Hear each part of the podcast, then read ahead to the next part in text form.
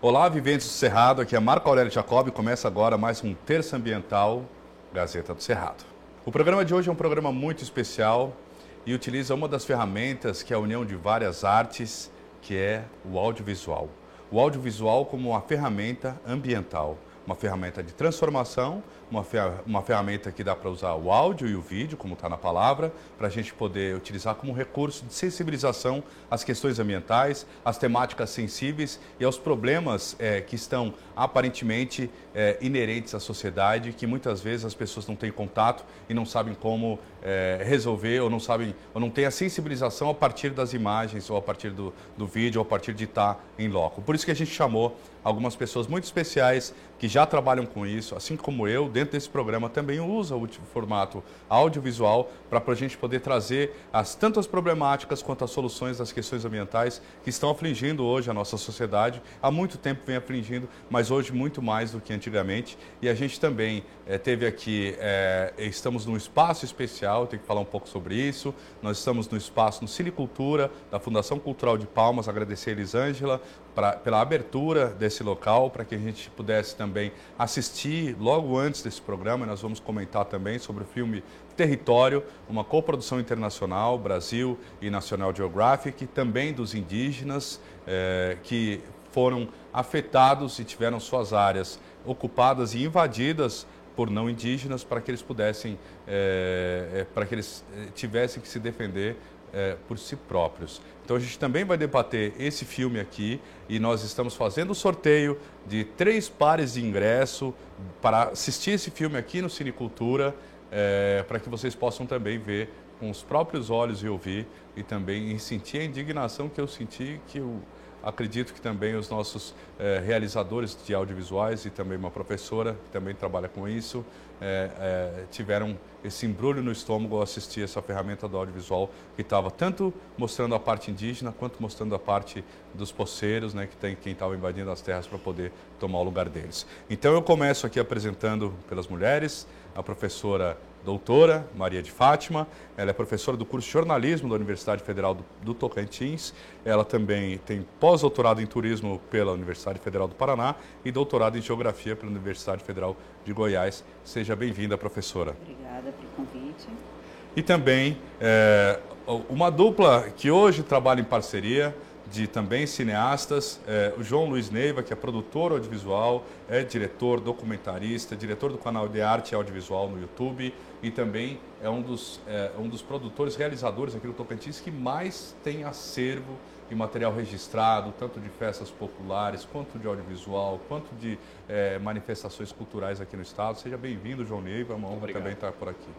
E o professor Carlos Franco, também, um, ele é professor associado ao FT, membro do Núcleo de Produção Digital Isabel Euler e também do coletivo Idearte Audiovisual, um super fera aí das artes audiovisuais e, e ajuda na formação dos novos produtores audiovisuais, dos novos profissionais do jornalismo aqui do Tocantins e também trabalha em parceria com o João Neiva em vários documentários, em vários materiais sensacionais que a gente tem que assistir. A gente vai mostrar alguns trechinhos aqui também durante o programa. Seja bem-vindo, professor. Obrigado. É, eu gostaria de começar, é, porque a gente abriu aqui, é, vamos começar pela professora Maria de Fátima, a gente acabou de assistir o filme Território, antes da gente entrar no material audiovisual, porque esse filme já faz parte, é, inclusive, ele que fomentou a, o, o, programa de hoje, né, o uhum. audiovisual como uma ferramenta ambiental. É, eu gostaria que você desse uma, uma opinião é, sobre o olhar que foi realizado, registrado nesse filme Território, aqui que a gente acabou de assistir. Ok. É, eu, vou, eu vou falar do meu lugar de fala. Sou professora e sou jornalista. Então, a minha experiência com áudio e com vídeo, ela é muito formada a respeito de retratar a realidade, né? Que é a coisa que o jornalista faz ao longo da sua vida. E eu, a coisa que mais me, me encanta me encanta no, nessa produção específica que você está falando, território, é porque, independente de técnica, ela tem uma, uma história verídica, verdadeira, e o um encontro do Brasil e é, dentro das suas várias, vamos dizer assim, diferenças, né? Diferenças econômicas, diferenças culturais E é isso que a gente vem assistindo ao longo do tempo na construção desse país, que é sempre o aviltamento e a omissão do Estado em várias questões voltadas principalmente para o povo indígena brasileiro. Então é um documentário que muito que resgata, embora num, num discurso muito contemporâneo do agora, uma como é que eu posso dizer, nos remete a uma história de do, do, do indígena quando o, o português chegou aqui, digamos assim. Então, na verdade, o filme ele emociona porque a gente se vê no filme, a gente vê o Brasil, a gente vê é, essa, essa, omissão é, é, de, de, de, punição de pessoas que matam o outro, jovens, né? A gente sabe que são jovens que estão morrendo, no caso o personagem com 33 anos, porque estava defendendo o seu espaço, que é o território indígena, e, e ele morre de uma forma estúpida. E como ele, quantos, né? Uma história repetitiva na, no, no Brasil. E essa linguagem que foi utilizada nesse filme específico, a gente vê que ela não tem muito, ela não tem muito requinte, ela não tem muito requinte no sentido assim, ela não, ela não, não busca nenhuma técnica milaborante. É uma narrativa que quer mostrar, na verdade, é isso que a gente vive, a história brasileira. Então, eu me impactei porque eu vi um irmão, né? Porque é, é, é um brasileiro que está ali. Não sou eu que estou aqui assistindo ele que, ele, que, não, que não consigo fazer essa empatia de uma pessoa que a gente que representa na verdade uma grande uma, uma grande parte da, da população brasileira sem recursos sem proteção crianças jovens anciões né mulheres prenha e a gente vê que que realmente não tem o que, o que se dizer quando se a gente voltando para que eu iniciei, quando você põe nisso não olhar contemplativo apenas do, da plateia, mas enquanto jornalista. O que, que a gente pode fazer por essa situação? Qual olhar e que, e que tipo de, de caminho você, como profissional da comunicação ou como jornalista, é, tem para você contar essa narrativa que não seja uma narrativa que indigna, né? Foi isso que eu senti do filme, vontade de chorar, na verdade, resumindo tudo, vontade de chorar. É, realmente tem um embrulho no estômago, principalmente que a gente, eu não sei se é bom dar spoiler, né, mas existem tragédias no filme e essas tragédias foram registradas durante a gravação do documentário. O documentário parece que teve um período de dois anos, pelo que eu pude perceber ali, de gravação e, e, e execução. E, e, mostrou também o processo eleitoral no meio desse processo, né? E depois a mudança de, de, de, estilo também que teve isso. Eu gostaria que João puder comentar também sobre o filme. Eu agradeço. Muito obrigado pelo convite, Jacob. É, eu acho que o papel importante né, do filme e do audiovisual é justamente retratar a realidade. Né? O documentário é documento. E o território teve a felicidade de mostrar uma realidade nua e crua, né? um fato que já vem acontecendo ao longo de muitos anos, de uma nação, de um povo, de uma tribo, né? que foi extremamente afetada pela, pela presença né, constante né, de outros povos, no caso branco, e que trouxe consequências devastadoras, devastadoras para a comunidade. Né? Então, acho que o trabalho né, da produção, ela foi muito feliz porque soube mostrar isso, né, os fatos reais, né, como aconteceram, né, não houve nenhuma reconstituição de cena, ali é o fato acontecendo, curto e grosso, né, o registro, a câmera na mão, né, o movimento, né, a agilidade, uhum. as definições, as tomadas de posição. Né? Então, eu acho que tá, o filme está mostrando uma realidade que pouca gente conhece. Né? O que acontece justamente nessas questões de território, né, seja indígena, seja quilombola, seja de todo tipo de, de comunidade, é que pouco se sabe, pouco se registra, né? Dessas questões em que a, as pessoas não têm conhecimento disso. Né? São trabalhos que normalmente ficam restritos a algum espaço, né? a algum cineclube, né? ele muitas vezes não está aí para o mundo ver. Né? Então você tem que insistir muito em levar esse tipo de produção para que as pessoas tomem conhecimento, para que a sociedade saiba o que está acontecendo, porque na realidade a gente sabe que isso não, não, não, é visto, a mídia apresenta isso de forma muito superficial, né? E nós, documentaristas, é que temos essa, essa, esse objetivo, temos esse trabalho de aprofundar essa discussão, de trazer essa discussão para a contemporaneidade e mostrar para a sociedade o que está acontecendo, porque isso normalmente não é visto, não é, isso não está na pauta da sociedade, né? infelizmente. Então o filme traz, ele é importante porque traz essa realidade nua e crua, né? É um filme que sensibiliza porque ele está mostrando de fato o que está acontecendo, né? E as coisas não pararam, né? Nós sabemos que as coisas continuam. Essa comunidade está sofrendo muito, é uma, das poucas comunidades, muito poucas pessoas hoje, muito poucas pessoas, porque justamente em função dessa chegada do branco, né? É interessante, vou fazer um comentário aqui, que a gente fez um trabalho há pouco tempo atrás sobre é, aviação, né? Aviação, a história dos aviadores da região nossa, nossa aqui, e a gente percebeu que eles foram os primeiros caras a facilitar a entrada das pessoas, porque só chegava de avião, né? não existia estrada, então, as primeiras frentes de trabalho, as primeiras fazendas que foram construídas, quem levou esse pessoal foi o avião. O avião levava o dono, levava o, o, o trabalhador, levava o cara. Tudo era feito de avião. Então, é engraçado você né, perceber que você fez um trabalho em que os personagens desse trabalho foram os primeiros a invadirem a floresta né, invadiram como profissionais da aviação, porque tinha que levar o empresário lá para ele conhecer a área, para ele poder comprar aquela área, para ele poder derrubar as árvores, para ele poder vender essa, essas árvores, para ele plantar o capim, para ele criar o boi, e aí sucessivamente. Quer dizer, é uma história que vem ao longo do tempo. E o filme retrata isso muito bem. Eu acho que o filme foi feliz, até você vê que o filme tá, foi super premiado né, ao longo desses dois anos, que ele é de 2018, parece. Eu acho que a produção está de parabéns, porque é, mostrou, de fato, o que está acontecendo. Né? Assim como nós fizemos do Tocantins Afogado, pela primeira vez a população mundial teve conhecimento do que, que acontece com os atingidos por barragem. Né?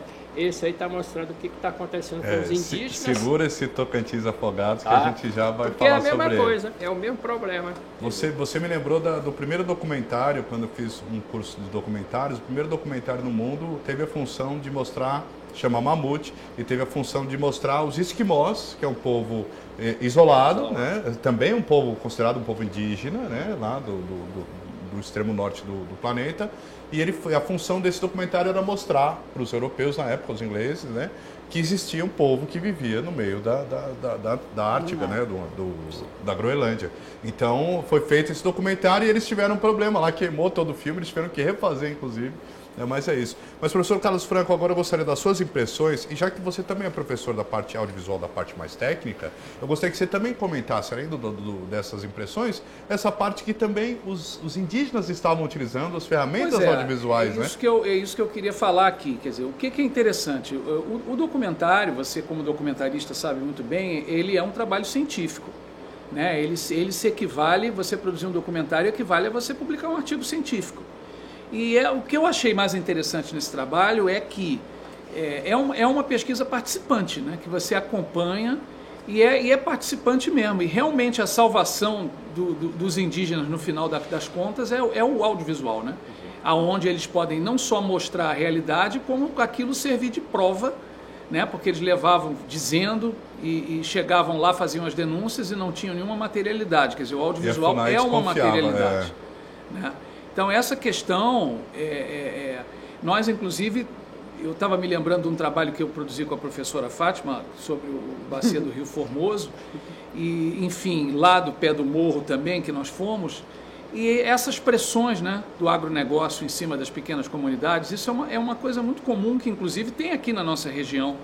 Né? E, e, e eu estava me lembrando lá do Rio Formoso e, e, essas questões todas que nós fomos mostrar essa realidade é, é, cruel. Claro que nós fizemos um trabalho pequeno, porque não tínhamos tempo, não, não tínhamos dois anos para produzir, não, não pudemos nos instalar lá fazendo uma pesquisa participante, que teria produção sido maravilhoso. Né? né? Fizemos uma produção. Né? né? Fizemos uma produção acadêmica, mas é, é, é, é, uma, é algo que, que no, é alarmante. Né? É uma realidade que é mostrada nesse filme, é alarmante, não é, não é um problema só do Brasil. Né? Todos os lugares onde você tem populações tradicionais, você tem populações nativas, essa pressão existe e esses problemas existem em qualquer lugar do mundo que isso aconteça, né? inclusive na Polinésia. Tem, tem outro dia, eu, ano passado assisti um, um, um filme sobre uma, uma, algumas ilhas da Polinésia também que tem esse problema das comunidades. Né? O próprio Havaí, né, que hoje é Estado americano, a, a, a, a população que lá está, né, eles têm muita, eles lutam muito para manter vivas as suas, as suas raízes culturais por causa dessas, dessas questões de pressões mesmo. Né? Então, é, o que, que eu, eu, eu acho a produção muito interessante porque é um documentário participante e é um documentário direto, né, que você está mostrando, não há muita preocupação, claro que, que há uma lapidação na seleção das imagens, né, mas não há uma preocupação de você posicionar uma câmera de maneira muito estável, você trabalhou com a câmera na mão, exatamente para mostrar que você estava capturando aquilo em tempo real. Né? E é um, é um material de denúncia muito forte. Né? É um material de denúncia muito forte que que isso inclusive está sendo levado para o mundo aí. Mas infelizmente isso é um problema que a gente sabe que, que talvez não acabe nunca. Né? Então. Lamentavelmente, isso é um problema que eu, que eu não vejo solução, nem aqui, nem em lugar nenhum do mundo, porque é complicado, são áreas muito grandes. Mesmo que o poder público tenha a maior das boas vontades, né, existe a questão da viabilidade, né, inclusive é, financeira dessa Não sei se questão. a gente pode intervir, como é que você está Pode, querendo, pode sim, mas pode eu comentar. penso assim, independente, não, acho que essa questão de ser áreas grandes ou não, eu acho que está fora do, do, do, tema aqui, até porque as áreas foram delimitadas pelo Estado. Então já existem, né? documentos, já existem, um, um, um, eles, já são, eles têm a, a posse direito da terra. Sim, né? mas eu estou falando de uma efetividade de fiscalização. Você sim. vê que no próprio filme eles mostram que a FUNAI ela não tem estrutura, porque é complicado, porque mesmo é uma área é, que, que, que, quantos funcionários você tem da FUNAI para fiscalizar? É complicado naquela toda no estado de Rondônia, por exemplo. É isso que eu estou falando, Na é parte lamentável. norte do estado de Rondônia, é. o povo que nós estamos falando Exatamente, é o Uru e o Uauau, né, conhecida, se autodenominados é, Jupaú, né, e, e, esse território, que é na verdade o nome do território é, é esse, Uru e Uauau. Né, e, é, e, é, e o documentário foi em torno desse território que havia sido demarcado e alguns colonos do entorno fazendo é, a pressão e no documentário mostra também as imagens de satélite é, o quanto que foi desmatado e só sobrou área verde que é esse território indígena que a gente está falando. Por isso que esse filme também é, é importante. Ilha, né? Virou uma ilha verde, virou, né, no meio do verde. Eles mesmo mencionam isso, que é uma ilha de proteção das outras, do entorno, exatamente. Do entorno. E ali eles querem abrir, abrir uma estrada no meio do território. Isso dá problema, né? Porque também é uma outra forma de, a partir disso, né? Porque na, nas cenas de satélites você vê que as estradas começam e daí começam as pequenas uma ramificações. lateral. É, e daí vai, vai, vai rompendo, né? Então é, é, é, preocupante. Esse, esse material foi sim e pode ser considerado, até porque uma área indígena é, é considerado as ilhas, como a gente está comentando, as ilhas de, de, de, resquícios das florestas. E em cada território brasileiro, no sul ainda tem, aqui no Cerrado tem, no, no, no tem na Amazônia tem. Onde é território indígena, você pode pelo satélite, você entrar aí hoje na sua casa, pesquisar lá, põe o Google Earth, o Google Maps, põe no mapa de satélite, você vai ver as áreas, vai aproximando as áreas que estão verdes, pode ter certeza que são territórios indígenas ou áreas de reserva legal. Só que essas áreas de reserva legal nunca são tão adensadas quanto essas áreas indígenas. Então eu gostaria que se vocês tivessem mais algum comentário, que vocês lembrassem de algum caso, como por exemplo, vamos começar pelo João, porque tem esse filme eu, eu assisti de vocês, né, e eu gostaria que você comentasse um pouco sobre esse material que vocês fizeram, que também teve uma questão de um problema ambiental, né? E por que e de onde surgiu a ideia de vocês fazerem isso? Foi a comunidade que despertou vocês ou vocês se atentaram a isso, né? E como é que foi essa, essa, essa, esse processo de produção? Você fala do Tocantins e Afogado? Tocantins e Afogados. É, o Tocantins e Afogado ele surgiu de, uma, de um bate-papo vamos dizer assim, né, entre eu e o Hélio Brito. O Hélio Brito, né, que era para estar tá aqui também que hoje. É, né? Que era para estar tá aqui. É, em 2005. Né? Nós aproveitamos ainda o edital do Doc TV, que foi o grande edital que abriu as portas para a produção é, fora Rio São Paulo. E naquela época a gente teve a ideia, na realidade eram dois projetos. Era o Tocantins Afogado e o outro projeto era Doutor Gilberto, o médico que rompeu com Deus. Era o outro filme. E os dois filmes foram selecionados, o Tocantins Afogado em primeiro e o, e o outro em segundo.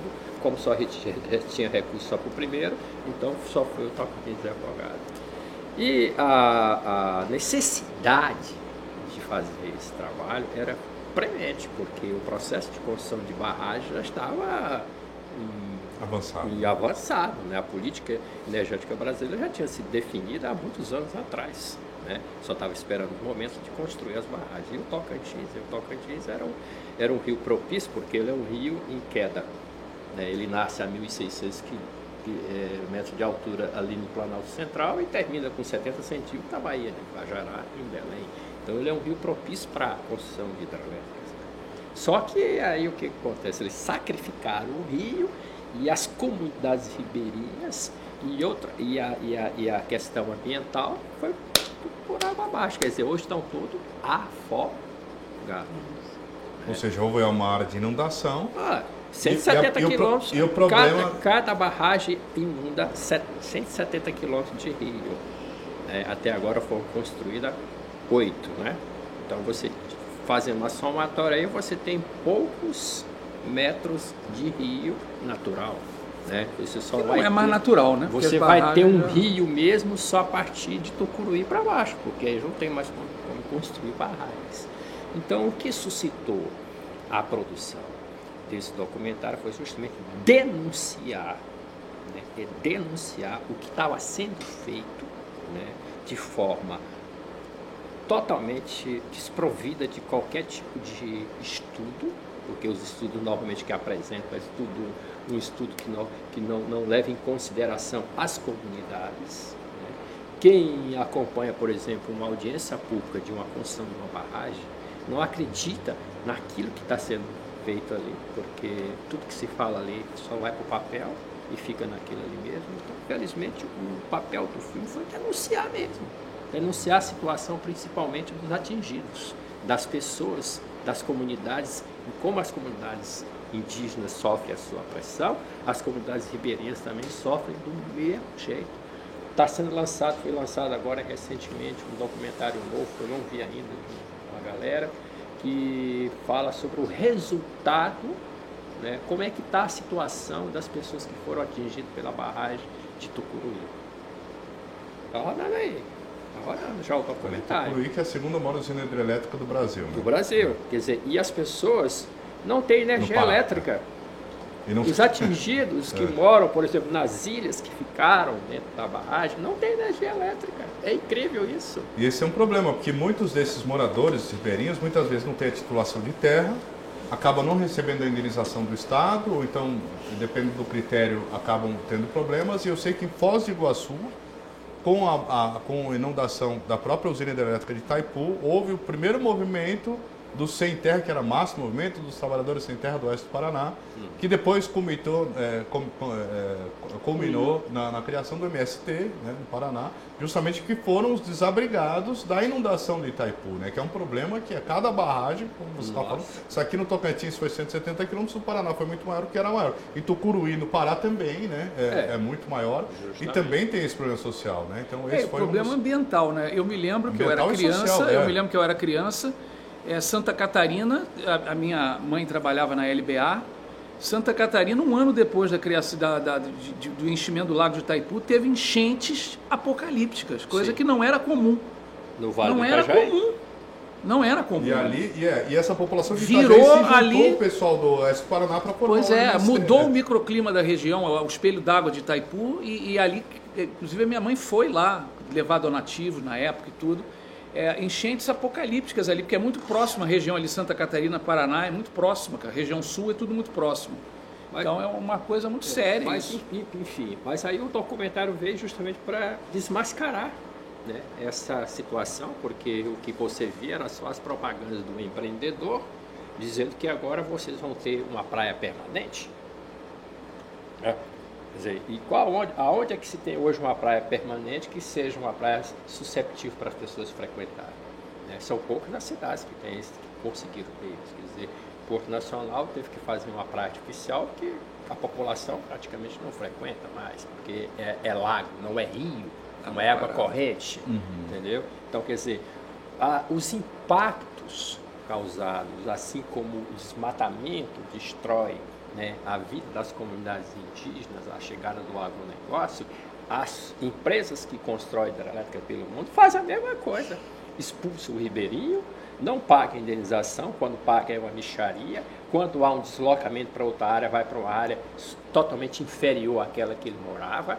As obras que são construídas, por exemplo, as, as casas que são construídas para eles morarem são de péssima qualidade, os terrenos onde eles estão localizados são de péssima situação. Por exemplo, em Babassulândia, construíram uma área para os atingidos, uma área que era alagada. Entendeu? E vários outros portos, em Pinheirópolis, construíram as casas que as telhas, você pegava, ela quebrava. Então, a irresponsabilidade né, com as comunidades, seja comunidades indígenas, seja comunidade quilombola, seja comunidade ribeirinha, seja qualquer tipo de comunidade, dizer, a pressão do poder é muito grande, a pressão do capital é muito grande. E para você enfrentar uma situação dessa, só o audiovisual. E mesmo com o audiovisual, muitas vezes os resultados não são alcançados. Né? Eu me pergunto hoje, qual foi o resultado que nós conseguimos com o Tocantins e Afogado? Nenhum. Porque as barragens continuaram sendo construídas da mesma forma como são planejadas, os impactos são do mesmo jeito, as ações mitigadoras são conversa fiada, né? O poder público, o Ministério Público tem um papel dele, mas não adianta absolutamente nada. A presença do, do, do Ministério Público Federal nas, na, nas audiências públicas é só uma representação. Não, não, não, não altera em nada. Quer dizer, tudo aquilo que a comunidade colocou, como você viu lá no ah, porque vai acontecer isso, porque vai afetar isso, porque não resolve nada, não acontece nada. Então, o processo ele vai sendo tocado na reboque. E as comunidades, cada vez mais, vão sendo pressionadas. E isso não vai diminuir, porque é o poder, é o poder de capital, é o poder de grana, né?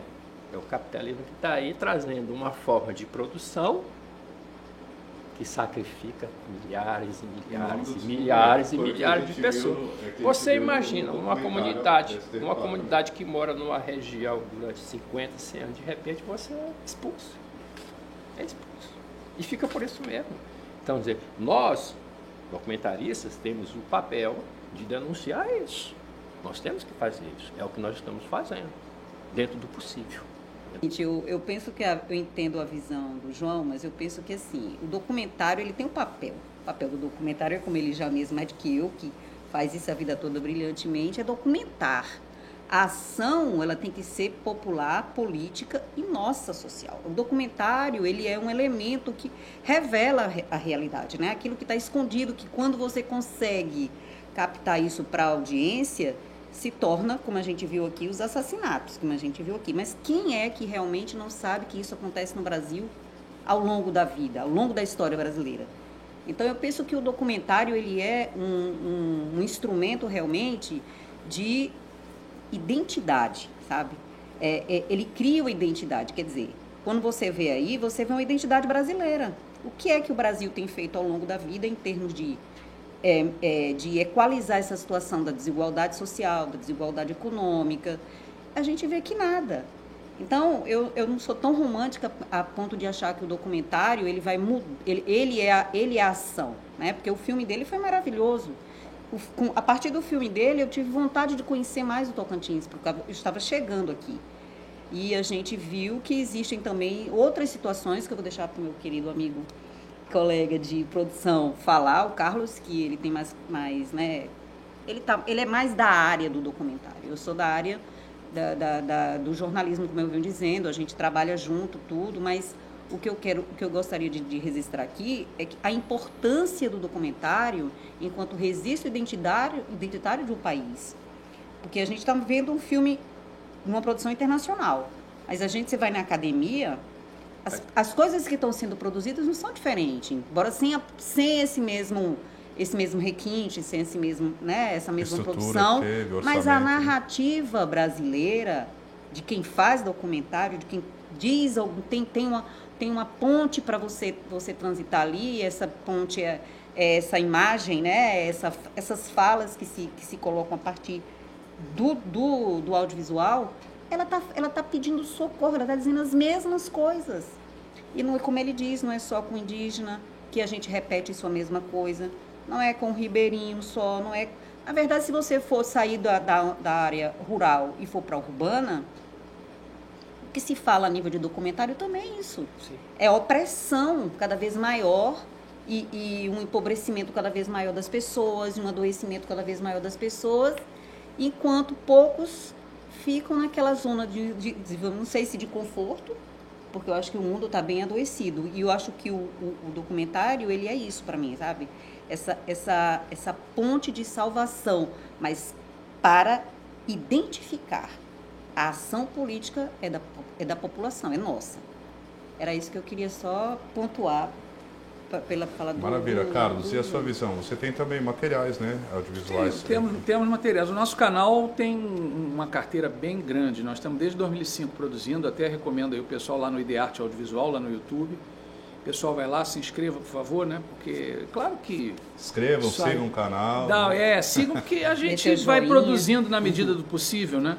E, e é uma experiência muito interessante. É isso que eu digo. A gente tem que. O grande, grande questão é a memória. Eu acho que a palavra de ordem né, é, a, é a questão da memória. A gente criar uma memória nacional, criar uma memória da nossa realidade, né? E procurar preservar o muito que, se, infelizmente, se perde, né?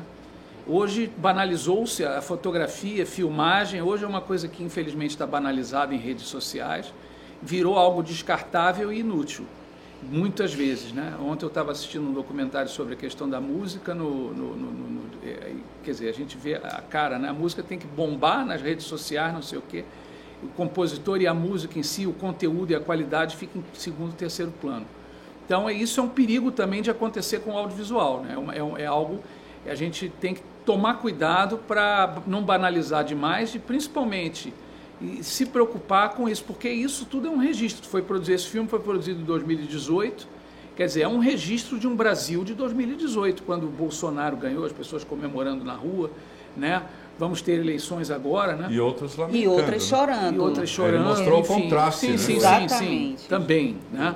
Mas é, a gente tem que é, é um registro de uma de uma época, né? Isso é a grande função do documentário, além de é, é tudo vira documentário, né? Um filme pousado de 50 anos atrás que você mostra uma cidade, aquilo é um documento de uma realidade que não existe mais. Então isso, é- a força do documentário está aí nessa questão da preservação da memória, da preservação do patrimônio material. Né? E o audiovisual tem essa coisa da palati- palatilidade, né? tem essa coisa da penetrabilidade. Então é algo que, que é muito importante. Eu sou um defensor, a gente está com a especialização lá em Porto, documentação audiovisual, né? E, e- e- e vamos ver, vamos agora abrir o edital para a segunda turma, né? E tivemos trabalhos muito interessantes aí no primeira primeira turma que está saindo de lá e estamos aí formando esses profissionais para a gente manter acesa essa chama e a gente precisa produzir, precisa registrar essa memória. Maravilha. Professor, eu queria o seu olhar também. Eles têm a especialização, mas você está na formação base. Na, né, da- na graduação. Na na, graduação. na formação base de- da cadeira de jornalista, né? De, de- de novos profissionais da comunicação. E o jornalismo tem aquele pezinho, né? Alguns dos jornalistas vão para a área do audiovisual e muitos documentários por causa da linguagem do registro, que é um pouco mais a característica eh, dessa profissão. Eh, Eu gostaria que você desse uma, de- desse uma, uma, uma, uma pincelada para a gente sobre o que você observa dessa nova geração de jornalistas que você vem ajudando a formar. O, o professor Carlos Franco também é do curso de comunicação lá, mas gostaria que você falasse para a gente eh, disso. Se eles já estão entendendo o audiovisual como uma ferramenta, nesse caso aqui, como uma ferramenta ambiental, se você já vê trabalhos eh, da- da- de- de- dos estudantes já preocupados com essa questão, né? já engajados na sociedade ou com essa preocupação, porque a gente chegou a fazer um outro, um outro programa sobre a psicologia ambiental e a gente vê que muitas pessoas deixam de apoiar as causas ambientais porque já têm problemas pessoais muito prós- próprios muito grandes, né? Então eu tenho mais um problema para me preocupar. Como é que você vê os estudantes dentro dessa relação, né, é, é, audiovisual, ambiental e, e- e sensibilização com os problemas? Tem, tem um autor que chama Morin, que é que você falou na parte acadêmica, que ele, ele vê a linguagem documentária como se fosse um ecossistema. Ele traz para a ecologia. Por quê? Porque a ecologia trata do ambiente, que é isso que esse documentário trouxe, a questão ambiental, física, natureza, o ser humano. Mas ele também traz as questões é, humanas né? e psicológicas também, que é aquilo que você colocou. É, no caso do, do, do, daqui específico, eu sou professora do curso de jornalismo aqui da, da Universidade de Tocantins. A gente tem um patrimônio humano muito rico. Né? A gente tem aqui, a gente tem em sala de aula alunos indígenas, alunos quilombolas, alunos de, que vêm de, da, da, do Pará, que vêm do Maranhão. Então, isso cria uma, uma realidade diária muito enriquecedora. Só que a situação, às vezes, desses, desses alunos, elas não são tão favoráveis, foi aquilo que bate realmente na, na sobrevivência, para que a universidade, enquanto polo criativo de produção dessa, dessa, dessa, dessa cultura que a gente tanto almeja, possa fazer isso na sua plenitude, porque, queira ou não, inequivocamente vai bater na questão da sobrevivência, que é isso que você está dizendo. Mas isso não impede o olhar, é, digamos assim, sensível desse aluno, claro que estimulado pelos professores, que é isso mais ou menos o que você está fazendo aqui, né? Mostrando como se fazer alguma coisa é, interessante e a partir de uma realidade que, que às vezes você diz assim, mas eu vou mostrar o quê? Vou mostrar minha aldeia suja, minha aldeia sem alimento, vou mostrar as pessoas morrendo porque não tem, não tem assistência de saúde. Então, isso às vezes para o aluno que vivencia isso, não é um roteiro muito bonito, porque é ele personagem verdadeiro ali, ele não é um, ele não é um ator, né? Mas a gente sim, a gente posso te dizer que a gente dentro da, do curso a gente constrói isso não apenas no audiovisual, né?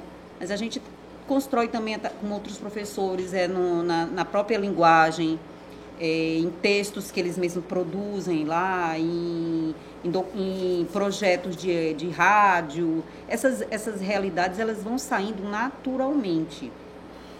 E isso é muito importante porque, como eu te falo, é, é, o, é o registro, aquilo que, que, o Carlos mesmo que falou, é a história né, do, do Tocantins sendo contada pela uma narrativa jornalística, mas usando dos instrumentos. E o grande, e o grande diferencial que eu acho nessa nova geração é a tecnologia. Porque com o celular você faz muita coisa. Eles fazem coisas assim incríveis, sem tanta necessidade de, como a gente foi acostumado, né? A, a iluminação, a, toda essa parafernália de, de, de, equipamentos que a gente tem que produção, ter para né? produzir. Hoje o celular você consegue contar histórias e fazer enredos muito interessantes, até porque mais cruz, mais perto da realidade. E eu vejo com muita, assim, eu, eu fico muito é, entusiasmada com essas mudanças, né? Porque tenho a impressão que a gente vai ter um audiovisual que seria que hoje a gente já que é uma coisa mais popular, digamos assim, entre o cinema, né? Entre o cinema e o audiovisual, assim, esse audiovisual que eu digo mais acadêmico, existe um distanciamento muito grande. Mas eu acho que isso que a gente faz, que eu faço, que o Carlos faz, o João nem tanto, que o João já é mais sofisticado, já tem mais uma produção mais, mais elaborada. Eu acho que o celular ele vai ser o grande, o grande instrumento de construção de conteúdos para essa geração nova. E aí o ambiente entra, sem dúvida, com todas essas matizes que eu te falei. Maravilha. Quer comentar? Uhum. É, é, a gente tem uma, uma grande vantagem é que o que você percebe, por exemplo, nesse trabalho do território, é que a própria comunidade é co-produtora desse trabalho. Isso é fundamental, isso é fantástico. Eu sempre venho falando isso. A comunidade indígena, ela está anos luz à frente da comunidade quilombola em relação à produção audiovisual. Sim, é isso é eu tenho falado muito lá em Porto, no curso de História. Né? Nós temos o Laurinei, está terminando agora, que é da comunidade quilombola lá de Paraná, já está fazendo trabalhos, entendeu? já está com a câmera na mão, já está editando, já está com o canal dele, você entendeu? E eu venho falando muito isso para ele, ó, vocês têm que se mobilizar. Por exemplo, a comunidade quilombola lá do Mimoso está passando por um problema. Você mesmo relatou, eu te mandei esse material. Lá do Mimoso passando por um problema seríssimo de invasão da área deles, entendeu? E aí o que? Tem que registrar, tem que ir lá registrar, tem que ir lá registrar, tem que denunciar. Por que? Porque vai acontecer? Os caras estão de olho na, no, subsolo da, da, região, que é riquíssimo, entendeu? E na, na área, que é uma área para produção de grão, entendeu? Então, Laurinei, pega a galera, vai lá, fio, denuncia, porque senão o que, é que vai acontecer? Eles vão invadir, eles vão tomar, entendeu? Então, eu acho que nesse ponto, sabe, a, a, a vantagem desse, desse, desse trabalho é que houve uma coprodução, e você vê que a produção indígena, ela está avançada até na questão técnica. Até na questão técnica. Quer dizer, não estão filmando de qualquer jeito. Estão com a, qualidade. Nós temos um filme, do, do, há cinco anos atrás, um filme de indígena ganhou, eh, foi premiado no Festival de Brasília. Uhum. Entendeu? Então, quer dizer, nós precisamos estimular essa produção audiovisual nas comunidades para que eles possam registrar, ter um próprio olhar deles no caso do Tocantins Afogado, a gente teve a intenção posterior de colocar câmeras na mão dos atingidos por barragem para eles produzirem o material deles, certo? Só que a gente não teve condição financeira de bancar essas cinco câmeras para deixar com eles. Tá entendendo? Então, esse olhar, ele precisa ser estimulado.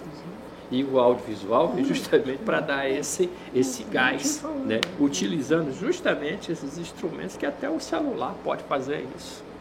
Tá entendendo? Então, acho que a vantagem hoje da tecnologia deu gás né, para essas comunidades também se qualificarem nesse sentido e elas mesmas produzir o olhar delas em relação ao que elas estão passando. Não precisa de eu ir lá. Eles podem fazer isso. Por que não? É só vocês qualificarem. Isso foi o que o Vicente Carelli fez nesses 30, quase 40 anos da vida dele aqui no Brasil, qualificando e, e hoje obra na área indígena. E hoje ficou mais fácil, né, professor? É a, a, professora estava falando sobre a questão do celular fazendo, né? Hoje os equipamentos estão mais baratos, sim, né? sim, estão mais sim. democráticos. Democrático. A, a, digitalização foi um divisor de águas muito grande, né? Hoje todo mundo tem acesso a produzir conteúdo. Né? E claro que o celular ele não é, não é um instrumento tão fácil de trabalhar. Você, né? Ele é leve, ele não tem tanta capacidade às vezes, mas é, dá para você trabalhar e fazer muita coisa boa, dá para fazer bons registros né, utilizado corretamente, a pessoa dominando a técnica, que isso aí você no YouTube aprende, uhum. né, como, como fazer bons vídeos com celular, e nós temos trabalhos aí feitos com celular hoje de, de alta qualidade, que você não, não, não, não diz que foram feitas com celular, né, porque as câmeras de celular hoje elas são, estão muito boas, então é, é isso que eu acho, eu acho que o, o, temos que produzir, né, temos que ir registrando, que cada vez mais e criando mais memória, né, isso é que é o importante. Alguma, algum material? Quer começar? Vamos passando por esses materiais que, que vocês produziram para a gente falando, para a gente Olha, mostrar uns trechos o, também. O Formoso Suplício das Águas né, é um trabalho que eu destaco, essa questão de denúncia também. É, nós, é a série do Pé do Morro também, da fazenda lá da comunidade do Pé do Morro, é, um, é, é uma, lá em Miranorte, né? é, uma, é um que eu e Fátima fizemos. Fizemos uma série com três trabalhos e também de denúncia, né? Fomos lá. E, enfim, nós é. estamos é. agora, estamos aí querendo produzir mais, né? Eu acho que é importante dizer porque é tão, é, é, o efeito é tão, digamos assim, ele, ele, o efeito que eu digo do audiovisual, ele impacta tanto que, por exemplo, no nosso caso aqui, quem nos convidou a fazer foi o próprio Ministério Público Ambiental, né, doutor Brandes. Por quê? Porque no caso do, do, do, do suplício das águas, era o roubo das águas nas nascentes do Rio Formoso para irrigar o, o, grande, as lavouras de grandes empresários, inclusive que muitos nem, da, nem aqui moram, porque dos que moram tem só as terras, né? E de uma, mas não é pouca água, porque quando eu vi as coisas chegando, eu imaginava quando a gente vai para a realidade, que a gente foi fazer essa cobertura e viu, a gente vê meu querido, é água demais. É, é um assoreamento provocado, né? uma coisa muito triste. É, a gente vê o rio acabando dali para baixo. As, a, a, né, o, o, raio de, de pra, das manilhas para a água sair do rio para entrar nas lavouras. É, é, é manilha para abastecer cidades do tamanho Sim. de Palmas. Não é, não é. Vejam, vejam lá que vocês vão ver a grossura da, do tamanho é. de um cano. São centenas. São centenas de fazendas. Centenas. Né? Agora é um um cano ele já tem uma vazão de água suficiente para uma cidade de 200 mil habitantes, né? Um cano. Por hora É uma quantidade de água é o fora que do abastece comum. Palmas, né? Né? É o que abastece Palmas. Por é. hora, a quantidade de É uma coisa hora, absurda O que sai de água eles- dos que eles- rios é o que abastece Palmas em uma hora. Que eles drenam do rio para utilizar nas lavouras. Né? Agora Nada isso, contra utilizar, desde que pública, seja né? usado de forma racional. Não, a água é um bem que a gente sabe É. que está totalmente em extinção se a gente não tiver atenção para isso, né? Eu acho É que o, é o problema desse aí é que a maioria não tem outorga. Sim, não tem não. Não tem outorga nenhuma, de- usa de forma Só uma explicação, a outorga de água seria o uso, a cobrança do uso da água pública, dos rios, córregos, nascentes e lagos, para utilização em lavouras. Sim. Né? Houve já e já há um processo dentro do Congresso Nacional né, de debate disso, quanto que será custado, como será calculado. Eu tive a oportunidade de trabalhar com o professor eh, Paulo Adler, que é um pedagogo, mas é físico também, que ele fez esse estudo, inclusive do cálculo do volume de água tal dos rios tocantinenses. Foi entregue para a Naturatins na época. Eu fiz ah, o registro de imagens, acompanhando ele alguns trechos, para poder ilustrar esse trabalho. Então já tem um estudo pronto, só falta ser aplicado, é o que você está dizendo. E ali existe uma série de processos naquela região que está drenando os rios Javaés, o rio eh, Formoso. Formoso, né, que são, são os dois que Tá banham ali a, a ilha do Bananal, que é a maior ilha fluvial do mundo, e tem risco dela deixar de ser ilha, justamente por causa desse projeto. Nós já tivemos aqui, o Felipe, que é o nosso cinegrafista, também já registrou com drone lá quando a gente foi fazer uma matéria, então a gente também tem um material eh, de denúncia disso, que tinha mais água nos canais desviados do rio do que no Sim. próprio rio. No próprio Em determinadas épocas do ano, você a ilha do Bananal, ela junta com. As elevatórias Com construídas dentro dos, dos rios, O as, Javaé bar- fica as seco. barreiras que eles Sequíssimo. constroem dentro do Javaé rio. é seca. Absurdo. Você passa de carro dentro do Rio Javaé. É um Eu passei por, eu passei de E carro. às vezes são barreiras, essas barragens tão antigas que era antes da do do estado do Tocantins, assim, de Palmas existir. Então são coisas que estão ali É, precisando mas elas de, se de- aceleraram mais a partir da entrada forte do agronegócio. Sim, e da falta de fiscalização dos órgãos competentes, né, que não acontece. Né? O Naturatins não age, não tem, não tem instrumento para isso, não tem gente para isso. E o poder é muito forte. Né? Você vê, essa, essa semana, dois, agro, dois pessoas do agronegócio aqui foram multadas por desmatar áreas de reserva. Áreas de reserva. Ah, sim. Você Que podem ser lucrativas, inclusive. A gente falou disso no dizer, programa o que que acontece? eh, Terça Ambiental passado. Assistam de- lá, vai estar o link aqui. Ó. Aplica-se uma multa de 150 mil no cara, mas o cara tem mecanismos para recorrer dessa multa que ele acaba nem pagando. E 150 mil para eles. Não, é só um nada. exemplo, um exemplo. Não é nada. Você está entendendo? Então, quer dizer, a situação hoje sempre foi e está ficando muito pior, porque a pressão do agronegócio do capital é muito grande. Quer dizer, o Cerrado praticamente está todo comprometido. né? As águas que abastecem, né? vou dar um exemplo, não sei se vocês se lembram, há uns seis anos atrás, mais ou menos, eh, saiu o único jornal daqui que veiculou essa matéria foi o jornal da Sandra Miranda que foi uma pesquisa feita no- nas regiões do agronegócio e que mostrou a situação das águas. Vou te falar de Palmas. Quando a pesquisa saiu, coisa de sete anos atrás, dez anos antes, a qualidade da água de Palmas era excelente. Quando a pesquisa foi feita, dez anos depois? A qualidade da água de Palmas já não era mais excelente. Por quê? Porque todas as áreas, todas as áreas urbanas que estão em torno, que está dentro de área com, agro, com agronegócio e aplicação de agrotóxicos, já está tudo contaminado. Sim, além do Nós contaminação. fomos beber um copo d'água em Porto. Nacional. Eu almocei com ele em Porto Nacional. Nós fomos beber um copo d'água lá. Você se lembra do gosto? Sim. Uma Sim. coisa horrível. Horrível. Então, É, nós nos intoxicamos, eu e o Felipe, quando naquela, naquela situação que eu acabei de comentar dele do Bananal, que a gente atravessou de carro, ver se eu mostro as imagens aqui, a gente atravessando o Rio Javaés lá para ele do Bananal. Eu, o Felipe, nosso cinegrafista, e o meu filho Arthur, né, que foi com a gente acompanhar, porque eu introduzo ele também né, nessas questões, a gente passou uma intoxicação enorme de três dias com náusea, vômito, diarreia. Terrível, terrível. Por causa das águas que a gente tomou lá, que já estavam contaminadas pelos agrotóxicos, inseticidas e o caramba quatro que eles usam para poder fazer a, a lavoura, né? Então, então é um problema sério, o problema é gravíssimo, que as pessoas não, não, teve, não tiveram conhecimento. A única veículo de Palmas que soltou essa matéria foi o da, da Sandra. Eu me lembro que a capa, ela colocou uma torneira, uma torneira caindo assim, um pinguinho d'água assim, Foi a capa.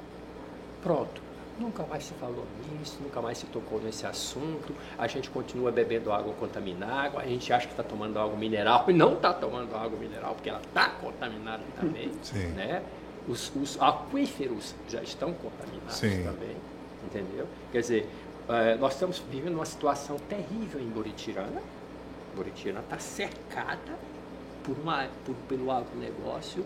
Quando se borrifa, quando se borrifa o remédio, o remédio vai Veneno, tudo para né? dentro da de pra água urbana. Sim, isso aí está sendo. Não está sendo, isso não está sendo divulgado. As pessoas estão com problemas de saúde lá sérios. A gente sabe disso porque os agentes de saúde que moram em Sul, que atuam lá, falam para a gente.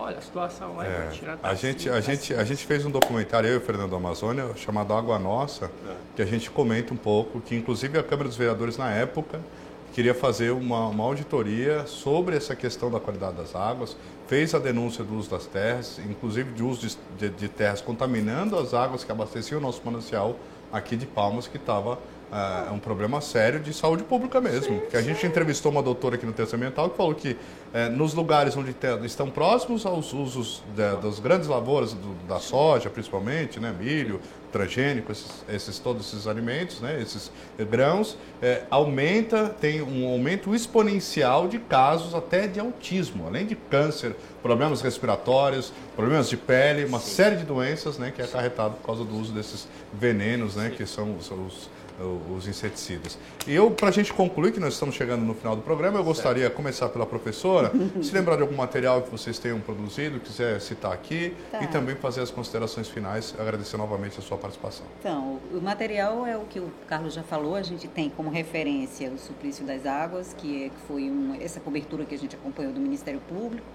que a gente pôde realmente estar dentro das fazendas, é, registrando essas barragens dentro dos rios, as elevatórias, que elas sobem e descem de acordo com a necessidade dos fazendeiros.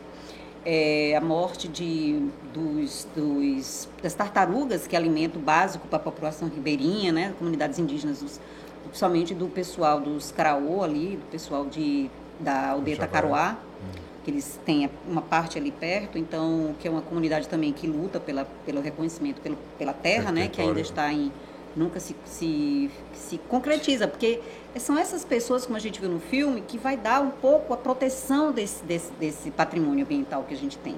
Não é à toa que aqui o mundo tem indígenas, quilombolas, porque são eles que, de uma certa forma, asseguram isso. É, vamos dizer assim, impedem esse avanço desenfreado desse capitalismo em cima das comunidades, porque isso impacta o, o, o planeta como um todo. Eles então, resistem, né? Eles existem, eles né? resistem, eles, eles fazem essa, esse confronto com, com o capitalismo de uma forma muito intensa. É, e isso mostra a nossa covardia perante a, sociedade de um todo, né? Esse olhar, como ele falou, esse olhar pouco cuidadoso para essas comunidades. Porque se, se é, existe essa sabedoria que a gente é maior que criou o planeta e com todos esses habitantes, é para ter esse equilíbrio, né? Então acho que a gente tinha que ver isso com mais com mais, com mais cuidado, assim, sabe? Sair um pouco dessa zona de racionalismo e ver, poxa, se estão ali é porque é lugar deles ali, né? É espaço de alguma coisa. Eu acho que é a preservação desses bens para o nosso usufruto, né? Também, para o nosso usufruto. E a gente tem, como ele falou, da, da, do Rio, é um documentário bacana, porque a gente também foi nessas populações, ribeirinhos que estão ali sem o alimento já, sem, sem a garantia de, de sobrevivência dos, das suas famílias, os filhos tendo que sair para ir morar noutros, nas cidades, porque não tem mais a água, não tem mais recurso, né? E de um tempo muito curto isso. E o outro, do, o outro trabalho que a gente gosta muito de falar é essa, esse, esse conjunto que a gente fez, são quatro, na verdade, são quatro documentários que mostram a saga da população do Pé do Morro, que é exatamente remanescente ali do Olga Binário, não sei se vocês querem, aquele assentamento de MST que ficou ali na depois que surgiu a BR Belém Brasília, né, que aquela área ali ficou muito é, é, houve uma, vamos dizer assim, uma, uma invasão do, exatamente do agronegócio ali, não apenas ocupando as áreas, mas os postos de gasolina, tudo aquilo. Tudo a aquela... área era do, da, do da Transbrasileira. É, é, é, a Fazenda Araguarina, né, que é o proprietário. É. Então, tudo aquilo ali não é só a terra, né? A terra e tudo aquilo que se, que se constrói ao, ao longo da rodovia. É, di, direcionada para um grupo, para esse grupo que, que, que domina a terra e a política, pior ainda, dizendo, né? E essa foi, esses, essas pessoas ainda vieram antes do Estado. Não existia nem Tocantins quando eles chegaram. São 50 famílias que estão ali, foram cada vez mais se acuando ali por perto do pé do morro. Existiam, ali são três nascentes de rio, tem o rio, rio Boi de Porteira, Rio Porteirinha, são três rios que eles ficaram ali ilhados para se proteger, mas o INCRA veio, teve uma época que fez uma, eles quiseram vender as terras para efeito de reforma agrária. E eles estavam nas terras, isso foi desconsiderado e a Fazenda Araguarina comprou esse, essa, essa extensão enorme, dessa, de uma área realmente muito grande. E até hoje essas famílias não podem produzir, porque não tem nem, porque não tem a terra. Não tem, não tem nem luz elétrica. Não tem direito à luz elétrica, porque a fazenda também impede que a, a eletricidade chegue, que passe pela, pelas porteiras, né? As, são, Acesso de acesso. São três gerações sem educação, porque sem energia não tem escola. Por último, a gente soube que o seu Abel, que é o primeiro, um dos que entrou com esse com pedido de uso capião, que estava movendo, né? Ele faleceu agora. Então a gente vê que é uma, realmente é uma realidade muito cruel e que realmente é, é pano de fundo para qualquer documentarista, sabe? É, realmente, infelizmente, o, a realidade brasileira ela é bem cruel, não só aqui, em todas, em todas as regiões do Brasil. E, e o documentário está aí para isso, para mostrar essa. Para mostrar, na verdade, a identidade, né? Que infelizmente é essa que a gente tem do brasileiro, mas de, de uma certa forma, o grande lance do documentário é esse, não deixar esses assuntos não existirem. Pelo menos você consegue de uma certa forma, colocar isso na percepção das pessoas. É isso. Maravilha. Professor Carlos Franco. É, obrigado pela oportunidade. Eu acho que foi um. É, é, muito interessante a gente sempre falar de audiovisual, né? A gente não cansa de falar, e essa questão da preservação da memória e mostrar as realidades concretamente, né? que é uma grande característica do audiovisual, é mostrar a realidade de forma concreta, né? de forma democrática, você não precisa saber ler, você vai ver a realidade. Então, eu, é, é uma, são experiências muito interessantes e que, principalmente, a gente, como a Fátima falou, a gente aqui é uma maneira de você mostrar uma realidade que a gente vê que a mídia não mostra, né? A gente não vê isso falado, né? Porque tem tanto assunto, tanto problema às vezes, né? Porque e, e, e a gente faz esse trabalho de formiguinha aí de querer mostrar essas realidades que são negligenciadas, né? Infelizmente. João Neiva? É, muito obrigado, Marco, pelo convite. Bacana participar desse, dessa sua atividade. E enaltecer cada vez mais esse trabalho, né, que você dê oportunidade para que possa sempre estar discutindo né, essa audiovisualidade, porque tudo na vida é audio, tem audiovisualidade. Né? Eu vejo audiovisualidade em tudo. Uhum. E você poder usar isso de forma em que você vai é, colaborar de alguma forma, né, ou cutucar de alguma forma, que esse é o papel nosso, é justamente futricar nas coisas. Tirar da zona né? de conforto, é, né? Sair da zona de conforto. O trabalho do documentarista está baseado em pesquisa. A pesquisa é tudo. Se você não tem uma boa pesquisa, você não tem um bom trabalho, seu trabalho vai ficar capenga. E o que a gente está tentando fazer é justamente isso, é aprofundar a pesquisa. Né? Nós estamos num dilema muito grande lá em Porto esses dois dias, porque soltaram alguns materiais com datações erradas, e o mais o F estão em cima, porque as pessoas começam a não ter a responsabilidade né, de apresentar uma situação né, de forma correta. E aí muitas vezes você enfrenta é, informações equivocadas, informações erradas, pesquisas mal feitas, né, que é feita nas coxas, e aí o cara apresenta aquilo ali. Eu já vi, por exemplo, documentários que passam ali na TV Assembleia, ali, pelo amor de Deus, sabe?